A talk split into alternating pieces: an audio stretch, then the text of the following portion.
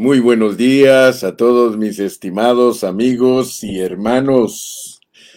Bienvenidos a su programa Pan de Vida. Aquí está su servidor, el hermano José Gilberto Carrillo, siempre con un deseo muy ferviente en mi corazón de transmitirles a ustedes no solo conocimiento, sino vida. Recuérdese que lo más importante para el, para concede a todos nosotros también tener conocimiento. El conocimiento envanece, por eso tenemos que tener mucho cuidado. Pero el amor edifica. Si nosotros adquirimos bastante conocimiento, debemos tener cuidado de no envanecernos, no menospreciar a los que tienen un cociente intelectual más bajo ya que entre todas las personas hay personas con un coeficiente intelectual muy alto y otros mediano y algunos bastante bajo. Pero Dios a nosotros nos pone como sus embajadores, como sus eh, mentores. Y yo me siento contento porque yo tengo de toda clase de alumnos. Yo tengo dije alumnos, ¿verdad? Y siempre digo, no digamos alumnos, así que retiro esa palabra, discípulos. Yo tengo bastantes discípulos. Algunos de los discípulos que tengo son médicos, son doctores, otros son ingenieros, otros son arquitectos, otros son personas universitarias. Pero también tengo discípulos que son agricultores, pescadores, eh, trabajadores eh, de construcción, albañiles, bueno, de todo hay en la viña del Señor y a todos los amo. Y aquí no hacemos diferencia entre una entre un nivel y otro. Aquí el nivel de nosotros es un nivel espiritual, es un nivel de niños, de adolescentes, de jóvenes y de padres. Así nos ve Dios a nosotros en, nuestro nivel más importante, porque el nivel más importante aquí en esto es el nivel espiritual, el nivel de vida que tengamos, cuánto Cristo se está formando en nosotros. Pero eso no descarta. El Señor tenía discípulos, Lucas era doctor, así que el Señor tenía esa variedad de discípulos. Tenía también a Pedro, que era un pescador.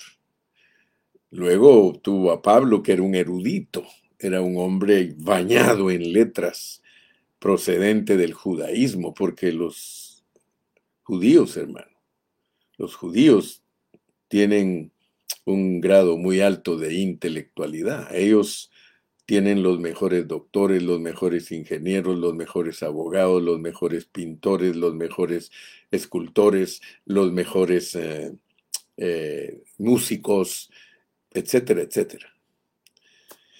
Usted dirá, hermano Carrillo, ¿qué le pasó en esta mañana? Usted dirá, ¿qué le pasó que ahora nos está hablando de conocimiento? es que fíjense que esta lección, esta jornada se llama Livna. L-I-B grande N-A. Livna. Livna. Y nosotros debemos de pedirle a Dios que nos ayude para entender la, la didache o la didache. Tenemos que entender la didache. Porque Dios nos enseña a nosotros en una forma de secuencia. Y tanto los Pablos como los Pedros tienen que poner mucha atención porque aquí se aprende, aquí se aprende. Libna. Vamos a leer números 33, 20. Dice la palabra del Señor en números 33:20, salieron de Rimón Pérez y acamparon en Libna. Una de las cargas que yo llevo como siervo de Dios es entender la palabra de Dios. Y el Antiguo Testamento está lleno de historia, lleno de geografía y lleno de espiritualidad. Fíjese, se lo vuelvo a repetir. El Antiguo Testamento está lleno de historia, está lleno de geografía y está lleno de espiritualidad. Algunos solo estudian la historia de la Biblia y usted va a ver que son expertos en hablarnos de toda la historia que está aquí incluida en la Biblia, porque nadie puede negar que la Biblia tiene historia. De hecho, su servidor le da crédito a la historia de la Biblia en vez de darle crédito a la historia, aún la de Josefo, aún la de los hombres que dijeron cosas muy buenas de lo que sucedió durante la historia. Pero aún Josefo, que es un historiador judío, habla tan poquito de las cosas reales y verdaderas. Usted se recuerda que un día le dije que aún Josefo cuando habla de Cristo lo hace solo en un parrafito. Si Josefo quiere hablar de alguno de los apóstoles, usa un parrafito. Pero cuando Dios habla de algo, Él usa capítulos enteros. Entonces es más importante cómo nos presenta Dios la historia, la geografía y la espiritualidad que como la presentan los hombres. Los hombres muchas veces nos desviamos y le damos más importancia a lo que Dios no le da importancia. Por eso yo he usado siempre ese versículo que dice que lo que para Dios, fíjese, que lo que para el hombre es sublime, para Dios es abominación. Búsquelo en la Biblia. Agarre su, Google, como dijo aquel, googlealo. Pon ahí lo que para Dios, lo que para el hombre es sublime, para Dios es blasfemia. Y te vas a dar cuenta que todo lo que a Dios le interesa nos debe de interesar a nosotros. Y para mí, todo lo que está escrito en Reyes, en Crónicas, todo eso, hermano, en Génesis, en Éxodo, en Levítico, en Números, en Deuteronomio, todo, hermano, tiene una revelación de Dios para nosotros. Y le estoy hablando de esto porque Libna, Libna, ya sabe que ya hablamos de Ritma, ya hablamos de Rimón Pérez y ahora vamos a hablar de Ribna. Y son nombres que posiblemente usted como cristiano ni siquiera sabía que existían. Ahí han estado en la Biblia por miles de años. Pero muchos cristianos no leen la Biblia y si la leen, la leen de corrido sin poner atención. Pero ahora nosotros estamos como frenados aquí, como detenidos por Dios, estudiando las jornadas, porque esas jornadas nos revelan a nosotros nuestro itinerario. Nos revelan a nosotros, hermanos, a nosotros. Gracias, hermana Karina, por ponernos los versículos. Que Dios la bendiga. Gracias a Dios, hermano, que tengo buenos ayudantes. Ayer me di cuenta que, aunque yo les diga que compartan su página, algunos no la comparten. Pero gloria a Dios por los, los hermanos que siempre comparten su página. Hermanos, estos estudios son gloriosos, estos estudios son de, de mucha edificación y yo creo que muchos los deben de conocer. Entonces les hablo de Libna. Libna, les decía que leemos la Biblia, pero lo mismo nos da Chana que Juana. Pero quiero que vean que hay versículos que hablan de Libna, porque antes de que entremos a lo más importante, que es lo espiritual, yo quiero que ustedes vean que hay historia y hay geografía. Hay historia y hay geografía. Si leen conmigo, por favor, una referencia de Libna, una referencia de Libna. Vamos a, Segundo de Reyes y leamos en Segundo de Reyes el capítulo 23 y versículo 31. Segundo de Reyes, capítulo 23 y versículo 31. Ya saben que estoy en la, en la introducción. Mi introducción en esta mañana antes de entrar a, la esencia de lo que quiero hablar hoy, del himna, de la jornada del himna, antes de entrar a esa esencia que es lo espiritual, porque eso es lo que más nos interesa, aprender lo espiritual, solo veamos que hay referencias en la Biblia del himna. Dice allí en Segundo de Reyes, capítulo 23 y versículo 31, dice, de 23 años era Joacás cuando comenzó a reinar y reinó tres meses en Jerusalén. El nombre de su madre fue Jamutal, hija de Jeremías, de Libna, de Libna, ahí está la palabra. Gracias, hermana Karina, por ponernos. De 23 años era Joacás cuando comenzó a reinar y reinó tres meses en Jerusalén. El nombre de su madre fue Jamutal, hija de Jeremías, de Libna.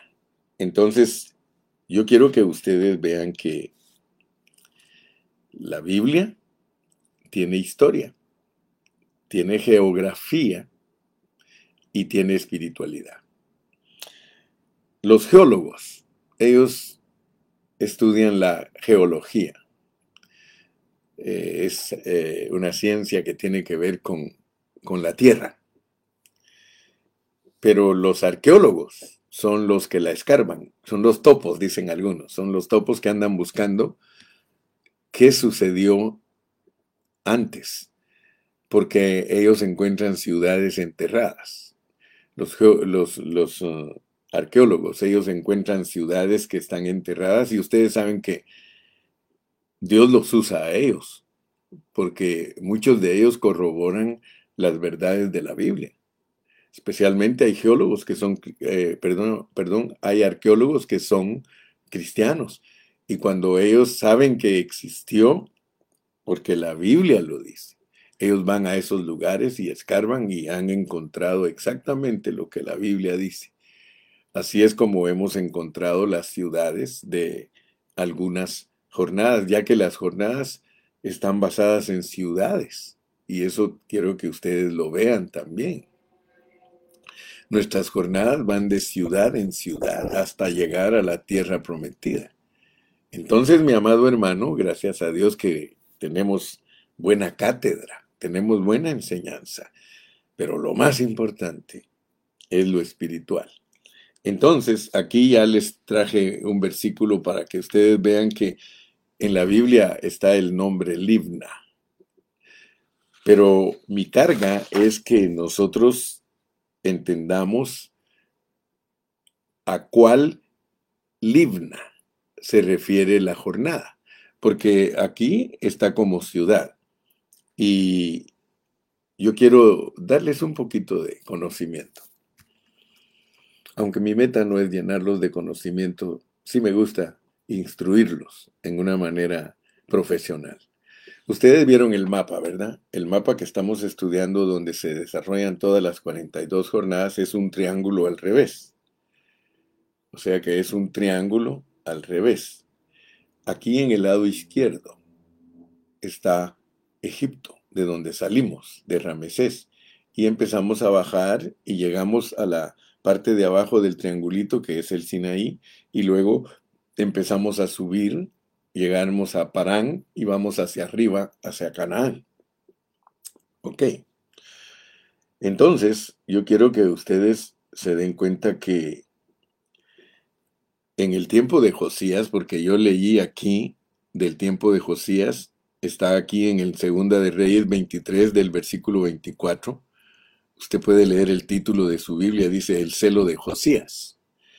En el tiempo de Josías, el faraón Necao, contra el cual se levantó Josías en esa ocasión, porque estaba peleando faraón Necao contra el rey de Babilonia. Y ahí fue cuando murió Josías. Dice que Necao tomó la ciudad de Libna. Él tomó la ciudad de Limna. Y después, más adelante, viene la época de Joram. Y luego vino Sennacherib y también tomó la ciudad de Libna. Luego, en la época de Joram, hijo de Josías, él se casó con una mujer de Libna que se llamaba Hatumal, lo acabamos de leer. Esa mujer tuvo de Jorán tres hijos. El primero se llamaba Joacás, le estoy hablando de reyes de Joacás, el segundo Eliaquín y el tercero Matanías. Esas tres personas fueron reyes de Israel.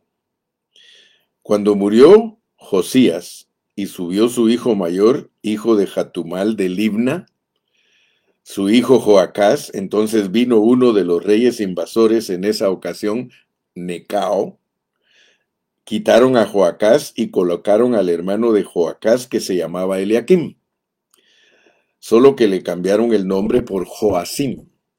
Cuando murió Joacim, entonces subió Joaquín, pero esta vez vino Nabucodonosor y sacó a Joaquín y colocó a su tío, a Matanías, y le cambió el nombre por Sedequías, es decir, Joacás, Joacín y Sedequías, tres reyes. Ellos fueron hijos de una mujer de Libna.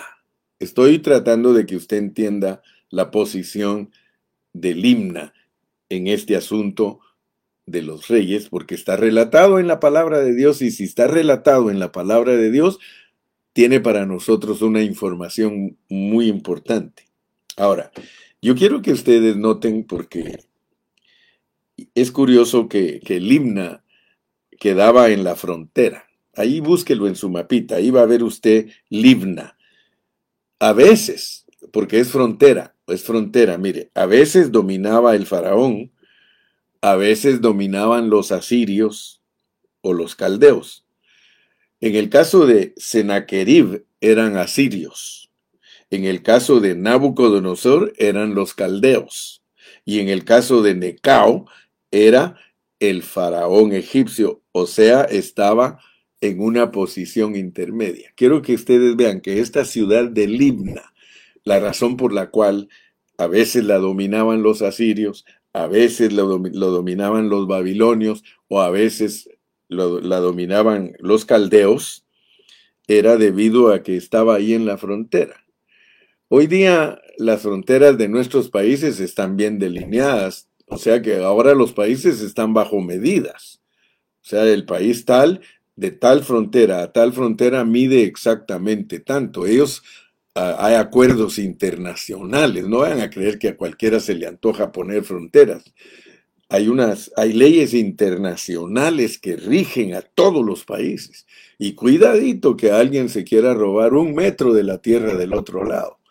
Porque si se roba un metro, dos metros y hasta diez metros, ya en todos los kilómetros de la frontera, ahí puede vivir un pueblo entero. Entonces puede, puede usted ver, ¿verdad? Lo que estoy tratando de, decirle, porque quiero que vea que Libna, Libna, eh, geográficamente, es, es una ciudad. ¿Y por qué estoy introduciéndome de esta manera? Porque yo no quiero que usted piense tanto en las jornadas, en Limna, como algo geográfico, sino que quiero que usted vea la experiencia espiritual que Dios nos quiere dar, porque en la jornada no se refiere a ninguna ciudad, ni que esté en el norte, ni que esté en el sur, ni que esté en el este, ni que esté en el oeste. Libna se refiere a el itinerario del cual debe participar el pueblo de Israel en su caminata. Me explico, ¿verdad? Quiero que por favor me ponga atención. Mi carga ahorita en este momento es mostrarle la didache del Señor. La didache del Señor es que hay una secuencia en nuestra caminata. Hay una secuencia que no la debemos de perder nunca. Si usted me ha venido poniendo atención desde que salimos de Ramesés hasta llegar a Hazerot, usted me puso atención de que en cada una de ellas hay un significado de la ciudad y una experiencia espiritual. ¿Por qué? Porque dijo Dios que todo eso se escribió para ejemplo de nosotros. Entonces, yo quiero que despierte su espíritu, hermano. Yo me recuerdo que Ayer terminé de predicar Rimón Pérez, pero antes de eso yo prediqué Ritma. Y mi esposa que me escucha, porque mi esposa se sienta muchas veces aquí al lado mío a escuchar la palabra de Dios, usted conoce a la hermana Carrillo. Ella siempre tiene su libro, ella siempre está tomando notas, ella siempre me pregunta, hermano, ¿qué quiere decir? No, ella cree que no es mi oveja, es mi oveja. Y yo les he dado testimonio de ella, que ella llena una libreta cada año. La hermana Carrillo tiene una libreta cada año desde hace muchos años. Ella toma notas de todas las predicaciones que da su esposo. Entonces ella ahí tiene todas sus notas. Así es como ella se ha llenado también de la palabra. No es predicadora porque me dice, ¿sabes qué? Que yo no soy Gilberto. Yo soy María Elena y tú eres Gilberto. Eh, y muchos creen que yo me debería de llamar Gilberta porque me casé contigo y creen que así como tú predicas yo debería de predicar elocuentemente, pero yo siempre les digo, yo siempre les digo, hermanos, el, el pastor es el que predica. Por supuesto que mis amigos la molestan, ¿verdad? Porque Ramón siempre le dice, hermana Carrillo, a mí se me hace que usted es la que le prepara los mensajes al hermano Carrillo y él solo los dice. Así dice Ramón. Bueno, lo perdono porque es mi amigo. Muy bien. Entonces, ¿por qué estoy hablando de todo esto? Porque nosotros debemos de ver la secuencia, ver la didache de nuestra enseñanza. Porque hoy nosotros entramos al himna y le, dije de mi esposa porque ella se asustó cuando yo prediqué ritma y prediqué Rimón Pérez. En ritma se impresionó mi esposa. Dice que ella se asustó. Dijo, pero entonces Dios no perdona 70 veces 7, Gilberto. ¿Por qué está tan duro allí cuando el Señor manda en ritma a reconocer la tierra prometida y diez de los príncipes traen un mal reporte y los mata Dios. Porque eso la impresionó a ella, dijo. Ellos trajeron un mal reporte y los mató Dios. Y entonces ella se quedaba en el aire, en la incógnita. Entonces quiere decir que si nosotros no hacemos las cosas al tiempo de Dios, porque Rimón Pérez, que es la que sigue, es hacer las cosas al tiempo de Dios. Entonces ella me dice, si nosotros no respondemos al tiempo de Dios, Dios entonces nos mata. Le digo, mira, estamos estudiando el Antiguo Testamento. En el Antiguo Testamento Dios fue fuerte y duro con su pueblo porque el pueblo tenía que cumplir la ley. Ahora, el hecho que los haya matado, eso no quiere decir que se perdieron porque la enseñanza espiritual del Antiguo Testamento es la misma enseñanza del Nuevo Testamento, solo que ahí es en figura. En figura Dios, eh, gracias a Dios que no tuvimos que nacer en el tiempo del Antiguo Testamento porque a nosotros ya nos hubiera matado Dios. No quiere decir que ya nos perdimos porque nos mató, sino que tiene un significado ese mensaje. Ese significado es que la ley es dura. Hermano, la ley es dura. La ley para el pueblo de Israel era que el que no obedeciera, Dios lo mataba, pero dice claramente que es un ejemplo para nosotros, para que nosotros no codiciemos cosas malas como ellos. Hermano, dele gracias a Dios que usted vive en el tiempo de la gracia. ¿Verdad que sí? Es precioso vivir en el tiempo de la gracia. Por eso es peligroso, porque la gracia es algo superior a la ley, hermano. Muchos creen que la gracia, ah, entonces como es gracia podemos hacer lo que nos da la gana. Momento, momento. Mire, así como fue impresionada la hermana Carrillo y se quedó asustada y dijo, hermano, entonces Dios mata, mata a las personas. Imagínese usted cómo, cómo empezó el Nuevo Testamento. ¿Sí? ¿Cómo empezó el Nuevo Testamento? Con una pareja, una pareja que vendió una propiedad y que engañó al Espíritu Santo porque dijo voy a dar tanto y no lo dio y Dios los mató. ¿Sí? Mató al esposo y mató a la esposa. O sea que Dios cuando inició el Nuevo Testamento nos está diciendo, hey, así como fui duro en el Antiguo Testamento. Así voy a ser duro también en el Nuevo Testamento. Solamente que en el Nuevo Testamento, escuchen bien, en el Nuevo Testamento la muerte es espiritual. También en el Antiguo hay muerte espiritual porque desde el principio mostró el Señor que el desobedecer los mandamientos de Él produce en nosotros muerte espiritual. ¿Se da cuenta? Pero cuando empezó a tratar con el pueblo, él fue duro porque les puso una ley. Dios puso una ley. Dice que el hombre empezó a pecar y a pecar y a pecar y el Señor puso una ley. Y él puso la ley para frenar el pecado. Entonces Dios trató bien duro en el Antiguo Testamento. Tuvo que matar gente para ver si así nos ayuda a entender.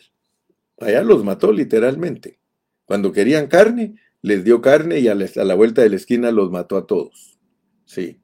Lo mismo sucedió cuando Dios le quería dar la tierra prometida, mandó a los espías, los espías trajeron mal reporte, no le agradó a Dios, los mató.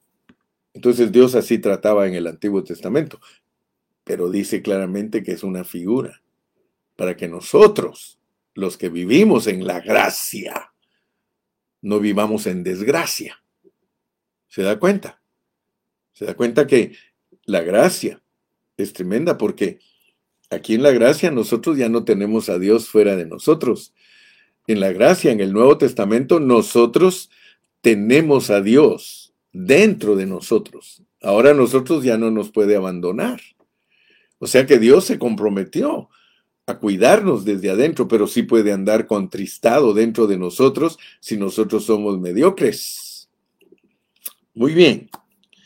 Esta lección nos va a bendecir mucho, mucho, mucho, mucho. Fíjese cómo me introduje. Me introduje por medio de conocimiento, de que Dios en su palabra tiene geólogos, tiene arqueólogos, pero tiene también hombres espirituales. Lo importante para nosotros es captar la lección espiritual porque en el Nuevo Testamento todo es espiritual. Ahí ya no hay cosas literales. Nosotros, gracias a Dios, que no vivimos en cosas literales. Nosotros vivimos en cosas espirituales. Por eso a mí me da tristeza porque la superficialidad de la Biblia es la que la mayoría de cristianos aprecia. Todos quieren hacer cosas visibles, viven por vista. Hay hermanitos que creen que la santidad es vestirse de cierta manera. Fíjese, viviendo el Antiguo Testamento, viviendo la sombra. Yo no estoy diciendo que, que, que, en el Nuevo Testamento no hay manera de vestirse. Claro que hay manera de vestirse. Pero en el Nuevo Testamento tu manera de vestirte es un vestido espiritual. Se llama Jesucristo. Cualquiera, cualquiera cristiana que se viste, porque mire, nosotros usamos ropa. Nosotros usamos ropa, solo los animales no usan ropa. no te estoy ofendiendo. Pero, ¿por qué crees que usamos ropa? Si tú lees desde el principio de la Biblia, dice que cuando el hombre cayó, cuando el hombre desobedeció, se dio cuenta que estaba desnudo. O sea que nosotros venimos desnudos a este mundo. La prueba es cuando nacemos. Nosotros nacemos desnuditos. Ahora, ¿por qué nos tenemos que poner ropa? ¿Por qué crees que el hermano Garrido no puede predicar aquí sin camisa? Porque yo vine a este mundo desnudo, pero yo no me di cuenta que estaba desnudo hasta que como del fruto prohibido. Cuando como del fruto prohibido me doy cuenta que yo vine a este mundo desnudo. Eso significa que si nosotros somos espíritus y venimos de allá, del otro lado, venimos de la eternidad pasada, de la esfera espiritual, nosotros venimos desnudos, pero no nos damos cuenta hasta que comemos del árbol del bien y el mal. O sea que el árbol del bien y el mal es algo soberano. Es algo que el hombre tenía que comer porque si no el hombre no descubre lo que es.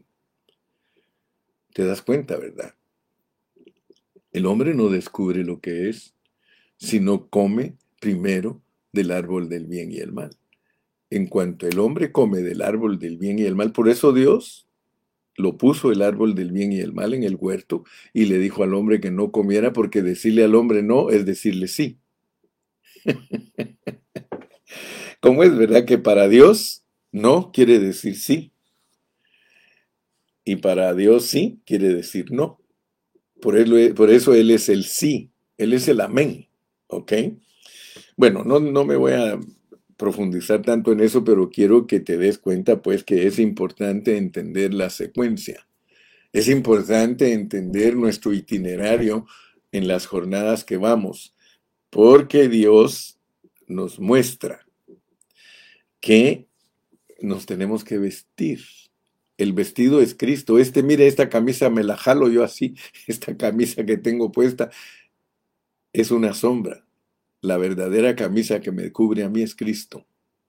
¿Te has dado cuenta que yo te he enseñado que todo, todo, cuando tú observas las cosas físicas, tú tienes que darles el verdadero significado? Yo les he dicho que cuando yo voy manejando en el freeway, yo miro la carretera y digo, el verdadero camino es Cristo.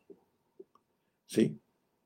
Cuando yo voy ah, manejando el carro, digo, el verdadero transporte es Cristo, porque Él me está llevando hacia el Padre. Aleluya. Mire, la hermana Karina está impresionada. Dice, oh Señor Jesús, era necesario comer del árbol del bien y el mal para poder conocer nuestra condición. ¡Wow! Sí, sí. Es la única forma que nosotros podemos conocer nuestra condición verdadera hasta que comemos del fruto. Muchas verdades dicen, ay, es que Adán no hubiera comido del fruto, no estuviera yo sufriendo. Hermano, si tú, tú veniste a este mundo a sufrir, nosotros aquí nos pusieron por una razón, hermano. Nosotros venimos aquí con un objetivo, con un propósito, vencer al enemigo de Dios, porque allá en la esfera espiritual nos hizo caer. Allá nos hizo caer. Y para que nosotros podamos vencerlo, tenemos que participar de carne y de sangre. Pero, gracias a Dios, mire, el vestido. Ahora usted va a saber por qué usted no anda desnudo.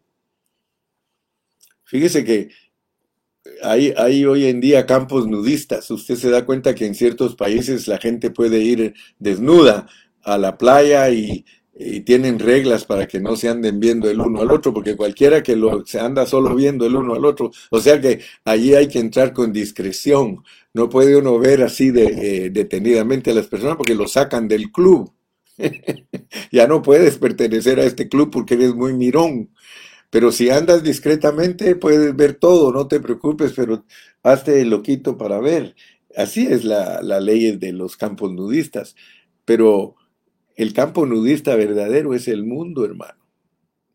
El campo nudista verdadero, si tú quieres saber la, realidad de las cosas espirituales, el verdadero campo donde todos andan desnudos es el mundo entero. Gracias a Dios que nosotros no andamos desnudos, porque nosotros nos dieron un vestido que se llama Jesucristo. Nosotros, gracias a Dios, nuestra vergüenza ha sido cubierta. Él cambió mi vergüenza. Sí, Ahora entenderás ese canto, ¿verdad? Entonces la secuencia es bien importante porque libna para nosotros significa blancura. Ahora se arregla el asunto, pues si crees que quedó desbalanceado con Ritma y Rimón Pérez, porque Rimón es granada y Pérez es podrida. Nosotros somos una granada podrida porque nosotros hacemos las cosas a nuestro tiempo y no al tiempo de Dios pero gracias a Dios por blancura, gracias a Dios por limna. Limna nos va a ayudar a corregir nuestros problemas. Limna quiere decir blancura.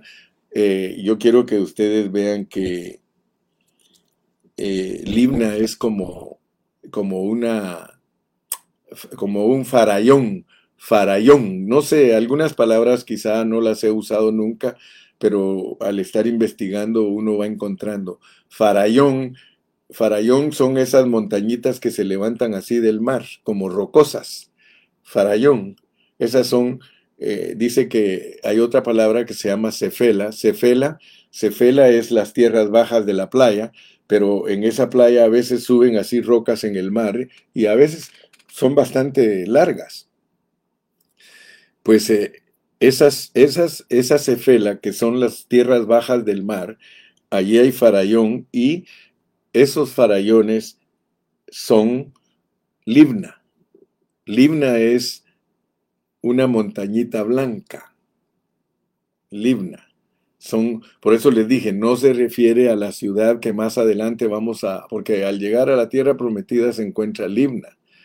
Aleluya, o sea que las jornadas a veces se repiten, pero quiero decirles que al llegar a Libna, allí en la cefela de Canaán, o sea que no se ha entrado a Israel, porque con el tiempo nos vamos a dar cuenta que al entrar a la tierra de Canaán, Israel todavía no había entrado a Canaán, pero al entrar a Canaán vamos a leer números, vamos a leer números 15, versículos del 1 al 31. Ahí es donde vamos ahorita, en números 15, porque no solo debemos de saber el significado del himna, que es blancura, sino la experiencia del himna. Si ustedes se han dado cuenta, he venido con mucho cuidado presentando el significado de la jornada y la experiencia de la jornada. De nada nos sirve saber el significado si no adquirimos la experiencia de esa jornada. Y debemos de experimentar esa experiencia, valga la redundancia, pero también saber el significado. En números, vamos a, leer en números para familiarizarnos con Libna, porque Libna es números capítulo 15, versículos del 1 al 31. Y vamos a empezar a familiarizarnos pues para ver cuál es nuestra experiencia en esta jornada. Jehová habló a Moisés. Jehová habló a Moisés diciendo, usted se va a dar cuenta que el Señor le habla a Moisés varias veces en este capítulo. Mire lo que le dice. Habla a los hijos de Israel. Está diciendo que nos hable a nosotros porque esa es la sombra. Habla a los hijos de Israel y diles, cuando hayáis entrado en la tierra de vuestra habitación que yo os doy. Note pues, no es casualidad que después de Ritma y de Rimón Pérez, después de demostrar que lo que merecemos por nuestra conducta de incredulidad es la muerte y que venimos a ser una granada podrida, ahora nos dice, quiero hablar con ustedes, quiero hablar con ustedes. Versículo número 3. Dice, y hagáis ofrenda encendida a Jehová. Holocausto o sacrificio por especial voto o de vuestra voluntad o para ofrecer en vuestras fiestas solemnes olor grato a Jehová de vacas o de ovejas. Versículo 4. Voy a esperar, sí, ya vamos con mi hermana Ana hasta el versículo 4. Entonces, el que presente su ofrenda a Jehová traerá como ofrenda la décima parte. La décima parte. Se recuerdan que un tiempo atrás yo estuve hablando de que muchos cristianos hoy día se pelean por el diezmo y hablan, andan hablando del diezmo y que esto, que el otro, que aquello, cuando eso es solo una sombra. La realidad es espiritual. Podríamos decir que hablar del diezmo es como ser arqueólogos o como ser geólogos, que claro, claro que hay algo allí literal, pero lo más importante es lo espiritual. Por eso les dije aquí, lo más importante es entender nuestra lección espiritual. Dice, entonces el que presente su ofrenda a Jehová traerá como ofrenda la décima parte. Tiene que diezmar a Cristo, pues vivir a Cristo como su diezmo verdadero, de un efa de flor de harina amasada con la cuarta parte de un hin de aceite. De vino para libación ofrecerás la cuarta parte de un hin, además el holocausto, además del holocausto o del sacrificio por cada cordero.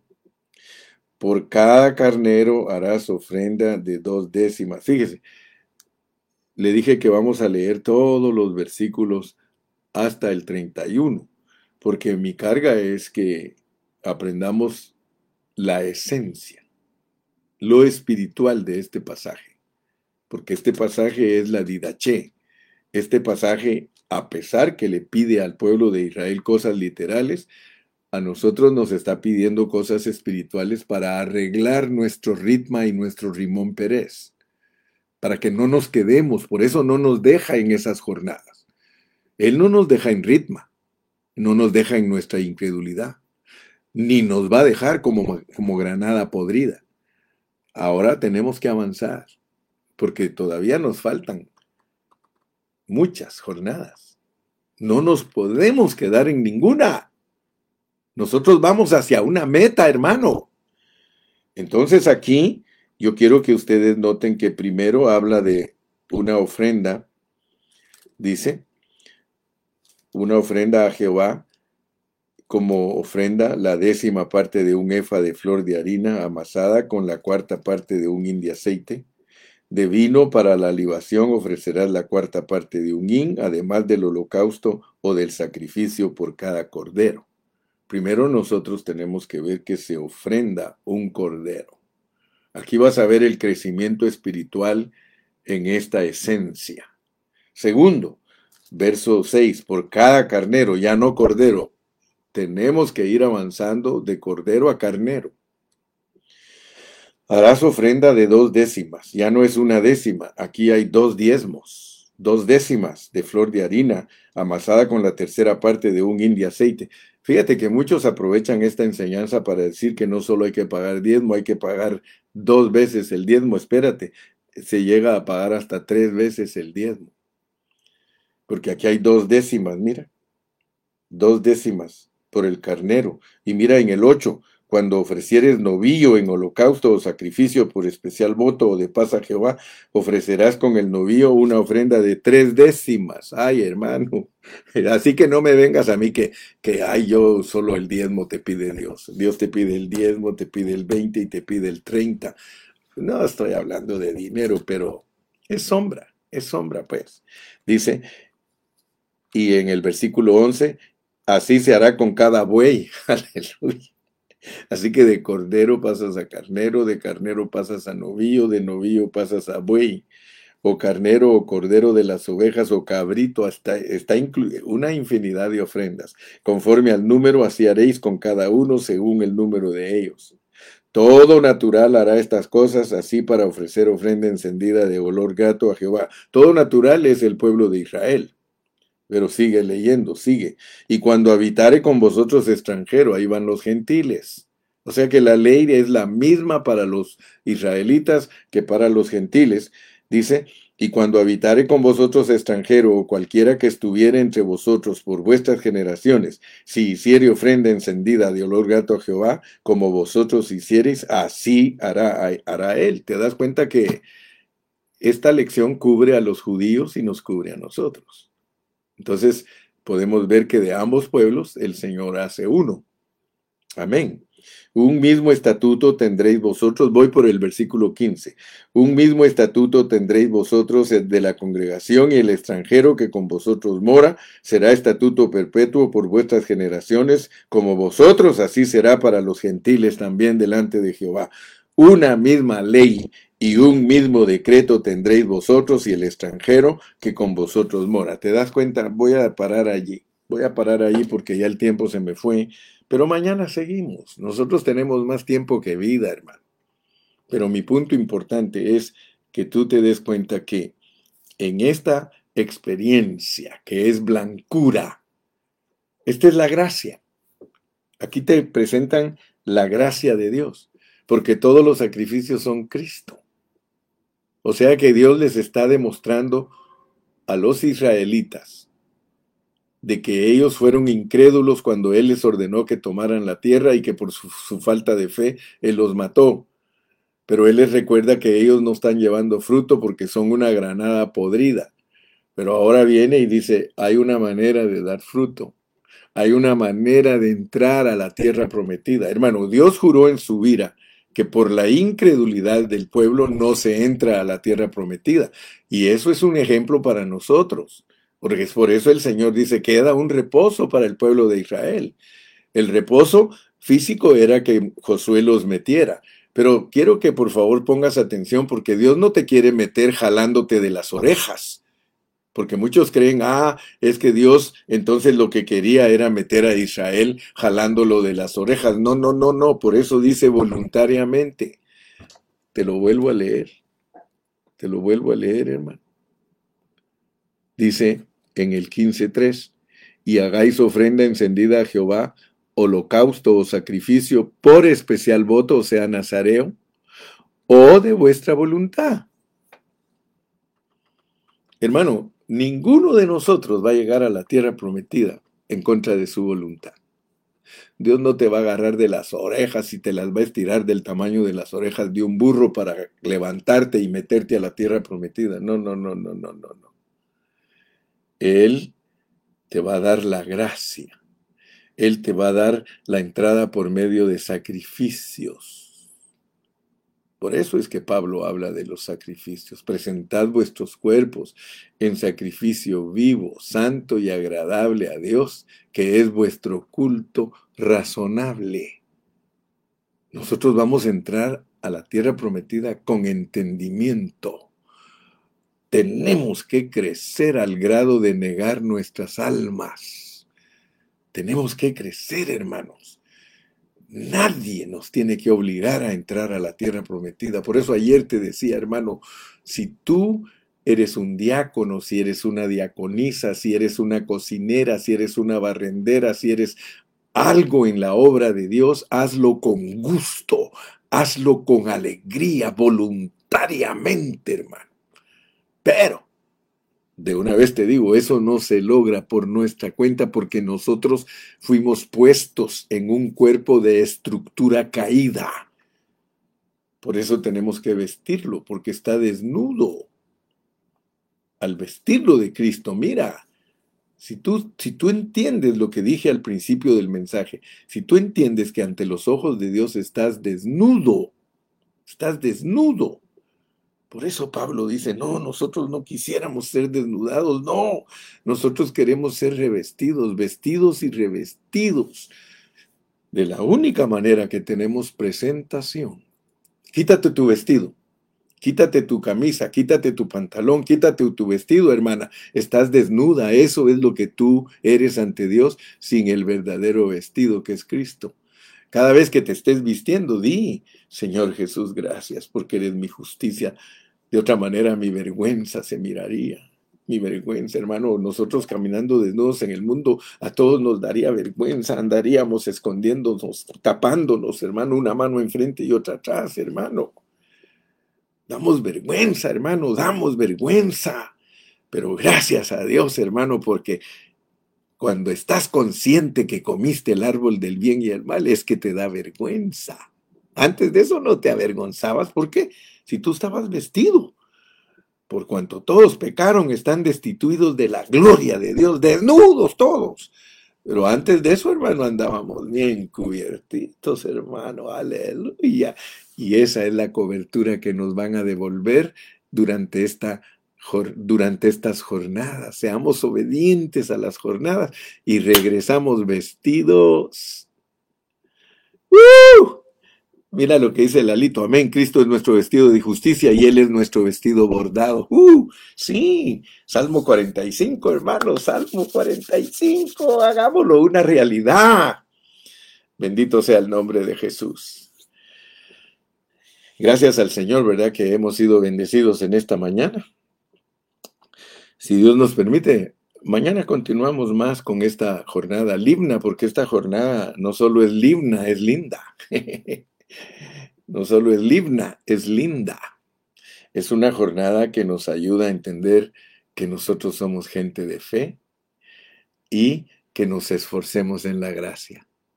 Por eso es que Pablo habla así. Somos gente de fe que se debe de esforzar en la gracia. Bendito sea el nombre de Jesús. Saluda, despídete en esta mañana. Si has sido bendecido por Dios, di un amén, di gloria a Dios, Señor, gracias por tu hablar divino. Me hablaste una vez más. Mira, si Dios te habla a través de este programa, glorifica el nombre de Dios. Ya dentro de poquito voy a estar con muchos de ustedes físicamente. Vamos a poder desayunar juntos esos chilaquiles. Aleluya. Bendecidos sean todos, bendecidos sean todos. Dios me los guarde a todos. Hasta mañana si el Señor nos permite. Bye bye, bye bye.